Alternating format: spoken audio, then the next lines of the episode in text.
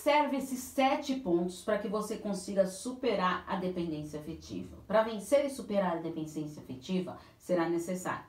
Está preparado? O reconhecimento dessa dependência afetiva. Consegue perceber?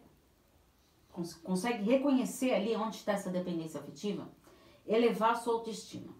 Aprender a virar a página do passado. Concentre-se mais no seu presente. Ele que importa agora, neste momento aproxime-se de pessoas positivas que lhe façam bem. Aprenda a reconhecer os seus pensamentos negativos para que eles, para que você consiga lidar com eles e com as suas emoções. Pense no seu bem-estar. Faça atividades prediletas e prazerosas. O que você gosta de fazer? Deixou de fazer? Volte a fazer. Coloque-se em primeiro lugar em todas as suas relações.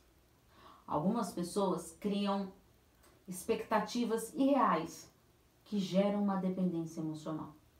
Então, deve-se refletir muito sobre essas reais expectativas para ver o que é realmente importante para a sua vida.